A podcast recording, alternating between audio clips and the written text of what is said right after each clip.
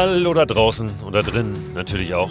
Hier ist Frei Raus, der Podcast, der ein bisschen mehr Freiheit, mehr Abenteuer in unser Leben bringen will. Und ich bin Christoph Förster. Ich hoffe, ihr hattet ein schönes Wochenende. Es ist Montag und es steht uns eine weitere Woche Lockdown bevor. Ja, die Situation hat sich nicht groß geändert in Zeiten äh, der Krise, in Zeiten der Pandemie. Und ja, ich hoffe deswegen ganz besonders, dass ihr gut durchs Wochenende gekommen seid und vielleicht ein bisschen Sonnenstrahlen hier und da genießen konntet. In dieser Folge heute möchte ich darüber sprechen, was die ganze Situation, die wir jetzt haben, auch für unsere Urlaubspläne, für unsere Reisepläne in diesem Sommer, in diesem Herbst, also sprich in diesem Jahr auch bedeutet und möchte euch so ein paar Impulse, ein paar Ideen auch liefern, was wir machen können aus unserem Urlaub, den wir vielleicht noch haben in diesem Jahr, aus unserer freien Zeit. Denn eins ist sicher, so ganz das, was wir uns vorgestellt haben, werden wir vermutlich nicht umsetzen können. Ich glaube, dass es gerade ganz wichtig ist, auch vorausschauend, ähm, diese Pläne langsam mal aufzugeben, die wir da so haben. Denn die Wahrscheinlichkeit, ja, dass wir wirklich weit weg können in diesem Sommer, ich glaube, die ist sehr, sehr gering. Ich bekomme das in den letzten Tagen immer mehr mit, auch im Freundes- und Bekanntenkreis, wo Flüge abgesagt werden, jetzt schon, wo Fähren nicht mehr fahren, wo jetzt schon klar ist, wirklich, dass was sie sich da im Sommer vorgenommen haben, das wird nicht so umzusetzen sein. Ich denke, am realistischsten ist sicher ein Urlaub in Deutschland oder in der näheren Umgebung dieses Jahr. Und damit ja, können wir uns schon gedanklich auch so ein bisschen befassen und mal überlegen, was macht uns denn da an? Worauf hätten wir da Lust? Und ein Weg, das herauszufinden, ist mal zu schauen, was wir in der Vergangenheit gerne gemacht haben. Also auch wirklich in der Vergangenheit, die ein bisschen weiter zurückliegt. Zum Beispiel so die ersten Urlaube, als wir noch gar nicht äh, weit weg konnten, weil wir die Kohle nicht hatten, ähm, als wir vielleicht gerade aus der Schule raus waren oder mit 16, 17 im Jugendalter oder dann eben als junge Erwachsene im Studium, einfach in den Zeiten, wo wir noch nicht die großen Sprünge machen konnten. Und da erinnere ich mich zum Beispiel an eine Tour, die ich mit einem Kumpel gemacht habe. Das war in dem Jahr, wo wir Abi gemacht haben, auch im Sommer. Da sind wir mit dem Kanu ähm, einfach nur drei, vier Tage die Trave heruntergefahren. Die Trave ist ein kleiner Fluss in Norddeutschland der so in, in Lübeck oder bei Lübeck in die Ostsee mündet, in Travemünde genauer gesagt, kennt vielleicht der eine oder andere den Ort. Und auf diesem Fluss, im Prinzip völlig unspektakulär, aber sehr, sehr schön, sehr ruhig, sind wir drei, vier Tage unterwegs gewesen, haben draußen geschlafen und echt eine gute Zeit gehabt. Vielleicht erinnert ihr euch auch an solche Touren, solche Erlebnisse, die ihr vor langer, langer Zeit mal gemacht habt und ich finde es immer ganz schön, da drauf zu gucken. Das habe ich auch neulich ähm, gehört, wieder von, von zwei Typen, die irgendeine wilde Tour gemacht haben, als sie jung waren und die jetzt nochmal wieder aufgelegt haben in diesem Jahr. Auch ganz interessant, sich die gleichen Personen nochmal ranzuziehen. Äh, auch wenn man vielleicht so ein bisschen äh, Distanz zwischen sich gelegt hat in all den Jahren, ähm, wenn man sich entfernt hat voneinander, die wieder anzurufen und nochmal anzuklopfen und zu sagen, hey, ähm, wollen, wir, wollen wir das nicht nochmal wiederholen? Das ist eine Möglichkeit, die, die sich bietet. Und darüber hinaus können wir natürlich einfach schauen, was, was waren für Touren in der Vergangenheit dabei in Deutschland, ähm, die vielleicht auch nicht so lange her sind, die uns viel gegeben haben. Vielleicht waren es aber auch Touren in der Ferne, die uns viel gegeben haben, irgendwo in der weiten Welt, ob es Bergtouren waren oder am Strand oder wie auch immer. Und dann da mal drauf zu gucken, warum waren die denn so gut? Lag das nur daran, dass wir weit weg waren? Oder woran lag das vielleicht noch? Also sich Kriterien zu nehmen, die diese Touren ausgemacht haben und dann mal zu schauen, wie kann ich möglicherweise diese Kriterien wieder begünstigen in diesem Jahr mit einem Urlaub, der eben nicht so weit wegführt, sondern der vielleicht in Deutschland oder nur kurz hinter der Landesgrenze ähm, stattfindet.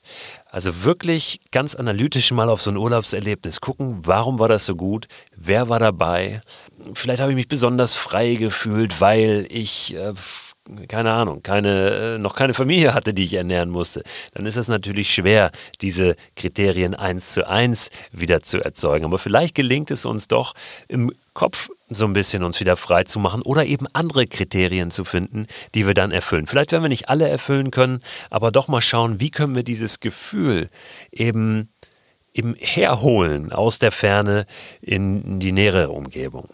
Ich bin nämlich fest davon überzeugt, dass die Erlebnisse, die wir so haben, wenn wir unterwegs sind, in erster Linie damit zusammenhängen, wie, wie unser Gefühl ist, wie unsere eigene Haltung ist, mit der wir da durch die Welt laufen. Und wenn wir diese Haltung eben auch hier an den Tag legen können, dann glaube ich, dann stehen die Chancen sehr, sehr gut, dass wir auch hier, auch vor der Tür, auch direkt vor der Haustür, viel, viel schönere, viel wertvolle Erlebnisse haben können. Dafür ist es meiner Meinung nach ganz wichtig, dass wir uns von diesen Touristenrouten auch so ein bisschen lösen. Denn die gibt es ja hier genauso. Irgendwelche Touristenhighways, wie zum Beispiel, wenn wir ans Radfahren denken, ähm, Radwandern am Rhein, ja, den Rhein runterfahren.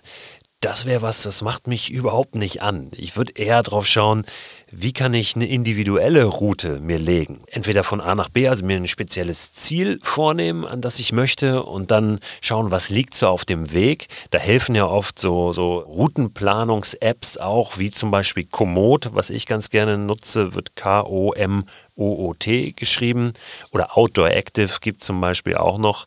Und äh, da kann man dann schauen, was liegt so am Weg. Liegen da noch schöne äh, Punkte am Weg, die jemand anders vielleicht mal markiert hat, weil er es da äh, ganz schön fand. Und die kann ich mir dann quasi auf meine Route mit raufziehen und mir dann so ganz individuell eine schöne Route zurechtlegen. Wenn wir beim Beispiel Fahrrad bleiben, kann ich auch wählen, ob ich mit dem Mountainbike unterwegs bin, mit dem Rennrad unterwegs bin, mit einem normalen Tourenrad unterwegs bin.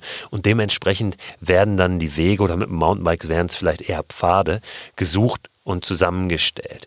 Oder ich suche mir einfach in Deutschland verschiedene Punkte raus, äh, an die ich gerne mal möchte und verbinde die dann mit dem Fahrrad oder eben auch zu Fuß. Also wirklich individuell zu schauen, wie kann ich da meine Route äh, hinlegen und dann aber natürlich auch sehen muss, ähm, wie ich das selbst organisiere. Oft gibt es dann natürlich auch nicht diese Infrastruktur, die an einem äh, beliebten Wanderweg jetzt zum Beispiel liegt oder an einer beliebten Fahrradroute, wo dann überall ähm, die, die Pensionen oder Apartments oder Fahrradhotels sind. Wäre für mich jetzt aber eher ein, ein Pro als ein Contra. Was ich vor kurzem mal gemacht habe, ich habe auf einer Karte rund um meinen Wohnort mehrere Kreise gezogen und zwar immer mit verschiedenen Radien. Zum Beispiel mit 100 Kilometer Umkreis, dann wieder ein mit 300 Kilometer Umkreis, mit 500 bis hin zu 800 Kilometer Umkreis. Weil mich mal interessiert hat, wenn ich zum Beispiel jetzt von Hamburg bis nach München schaue, das sind rund 800 Kilometer. Diesen Radius, Hamburg nach München, ist, fühlt sich ja gar nicht so unfassbar weit an. Da bin ich mit einem Zug, weil es eine gute Verbindung gibt, innerhalb von sechs Stunden da. Deshalb wollte ich mal schauen, was ist denn eigentlich, wenn ich in eine andere Richtung fahre? Weil München ist ja immerhin noch Deutschland, da haben wir 800 Kilometer. Und wenn ich diesen Radius nehme, 800 Kilometer rund um Hamburg ziehe, dann sehe ich auf einmal, Wahnsinn, da ist ja komplett Dänemark fast noch drin. Ja? Und das hatte ich gar nicht so auf dem Zettel als Ziel, weil es einfach hinter der deutschen Grenze liegt, was ja schräg ist. Denn diese Grenzen existieren ja na, sagen wir mal, existierten zumindest vor der Corona-Krise mehr oder weniger nur noch auf dem Papier, was jetzt das freie Reisen betrifft. Und äh, jetzt bin ich gespannt natürlich, wie das, wie das nach dieser Krise wird, ob diese Grenzen wieder so frei passierbar sind oder ob wir alle noch ein bisschen eingeschränkter sind in unserem Bewegungsradius. Aber dieser Radius, den ich dann gezogen hatte, 800 Kilometer rund um Hamburg, der führte nicht nur äh, fast bis äh, komplett Dänemark, sondern ähm, eben auch richtig nach Polen rein noch. Holland, ja, und auf einmal habe ich gemerkt, wow, ähm, das ist ja viel mehr, was da drin liegt in diesem Radius, als ich so auf meinem Schirm hatte, auf dem gefühlten Radius. Und das ist wirklich interessant. Das funktioniert genauso, wenn wir mal im 100 Kilometer Umkreis oder eben irgendwie dazwischen schauen. Versucht es mal. Einfach auf einer Karte, einer klassischen Karte, oder man kann das natürlich auch auf dem Rechner digital machen, einen Umkreis um euren Wohnort zu ziehen. Und dann kann man natürlich schauen, wie viel Zeit habe ich jetzt? Habe ich nur drei, vier Tage? Habe ich fünf Tage? Oder, und da wird es dann interessant, wenn wir wieder auf diesen Jahresurlaub, den großen Urlaub 2020 gucken, das, was wir uns so vorgenommen hatten für dieses Jahr, habe ich vielleicht sogar mehrere Wochen? Habe ich vielleicht drei Wochen? Und da bieten sich so unfassbare Möglichkeiten auch in Deutschland, was man in drei Wochen machen kann. Was man da mit einem Fahrrad zum Beispiel für eine Strecke zurücklegen kann. Man kann natürlich auch paddeln auf dem Fluss oder auf mehreren Flüssen, die verbinden. Oder wenn wir ans Wandern denken, was ist in drei Wochen alles erwanderbar? Und da muss es ja gar nicht unbedingt immer um diese Leistung gehen, ne? möglichst viele Kilometer in diese drei Wochen zu packen. Aber was können wir in drei Wochen zu Fuß alles erleben in Deutschland? Ja, zu Fuß mit dem Rad oder ähm, eben auf dem Wasser, was auch immer da äh, in unserem Kopf herumschwirrt. Aber wenn wir uns das gedanklich mal vor Augen führen, drei Wochen, die wir vielleicht haben, oder wenn es nur zwei Wochen sind oder vier Wochen, je nachdem auch, was uns natürlich finanziell nach dieser Krise noch möglich ist. Und auch da sei nochmal der Hinweis natürlich angebracht, ein Urlaub zu Fuß oder mit dem Fahrrad in Deutschland ist natürlich sehr, sehr viel günstiger als jede Flugreise irgendwohin. Wenn wir das wirklich auch als Chance begreifen, dann glaube ich, dass wir einen ganz großen Schritt machen können hin zu einer, zu einer neuen Reisehaltung oder Abenteuerhaltung. Ich habe neulich mit jemandem gesprochen, der ist zum Beispiel im vergangenen Jahr zwei Wochen an der Ostseeküste entlang gewandert. Von Lübeck, wieder Lübeck, haben wir jetzt schon zum zweiten Mal in dieser Folge, bis an die polnische Grenze. Hat ganz bewusst seinen Jahresurlaub eben vor der Haustür verbracht. Der war total begeistert und hat für dieses Jahr wieder eine ganz ähnliche Idee. Das ist mein Tipp für diese Folge, für heute. Schaut doch mal auf dieses Jahr, auf euren Urlaub 2020, auf die Reisen, die ihr vorhabt und stellt die in Frage fragt euch, was könnt ihr stattdessen machen? Beginnt mal, das gedanklich zu bewegen und euch damit anzufreunden. Ich bin mir sicher, ihr werdet das am Ende nicht bereuen. Und jetzt gibt's passend zum großen Urlaub, der in Deutschland beginnt, noch einen Buchtipp. Ein wirklich sehr, sehr schönes Buch, das ich gerade Anfang März nochmal gelesen habe heißt Ein Mann, ein Board. Ist geschrieben von Tim Kruse, mit dem ich mittlerweile ziemlich gut befreundet bin. Jemand, der ja auch das Abenteuer überall da sucht, wo es rumlungert und es da greift. Der Typ, Tim Kruse, ist mit dem Stand-Up-Paddleboard die komplette Donau runtergefahren, war drei Monate unterwegs und hat viele wilde Geschichten erlebt und hat diese Geschichten zusammengetragen in dem Buch Ein Mann, ein Board. Nicht nur diese Geschichten, sondern auch sehr, sehr kluge Gedanken über sich selbst, über das Abenteuer an sich, über unsere Gesellschaft, auch über Europa, weil die Donau ja durch sehr, sehr viele europäische Länder führt. Und ja, da ist komplett die Strecke vom Schwarzwald bis ins Schwarze Meer gepaddelt. Ein Mann, ein Board. Ich stecke euch die Infos zu dem Board, äh, zu dem Board. Ja, zu Boards kommen wir auch noch sicher irgendwann in den nächsten Wochen zu Stand-Up-Pedal-Boards, was ihr da beachten müsst, was für tolle Abenteuergefährte die sind. Da habe ich auch äh, sehr viele eigene Erfahrungen gesammelt. Aber darum soll es jetzt hier nicht gehen. Ich packe euch die Infos zu dem Buch in den Newsletter der am Ende der Woche erscheint. Anmelden könnt ihr euch zu dem Newsletter unter christoförster.com slash frei raus. Mit Tim Kruse habe ich übrigens auch ein längeres Podcast-Gespräch schon mal geführt und zwar für meinen Podcast Raus und Machen, der bei Audible läuft.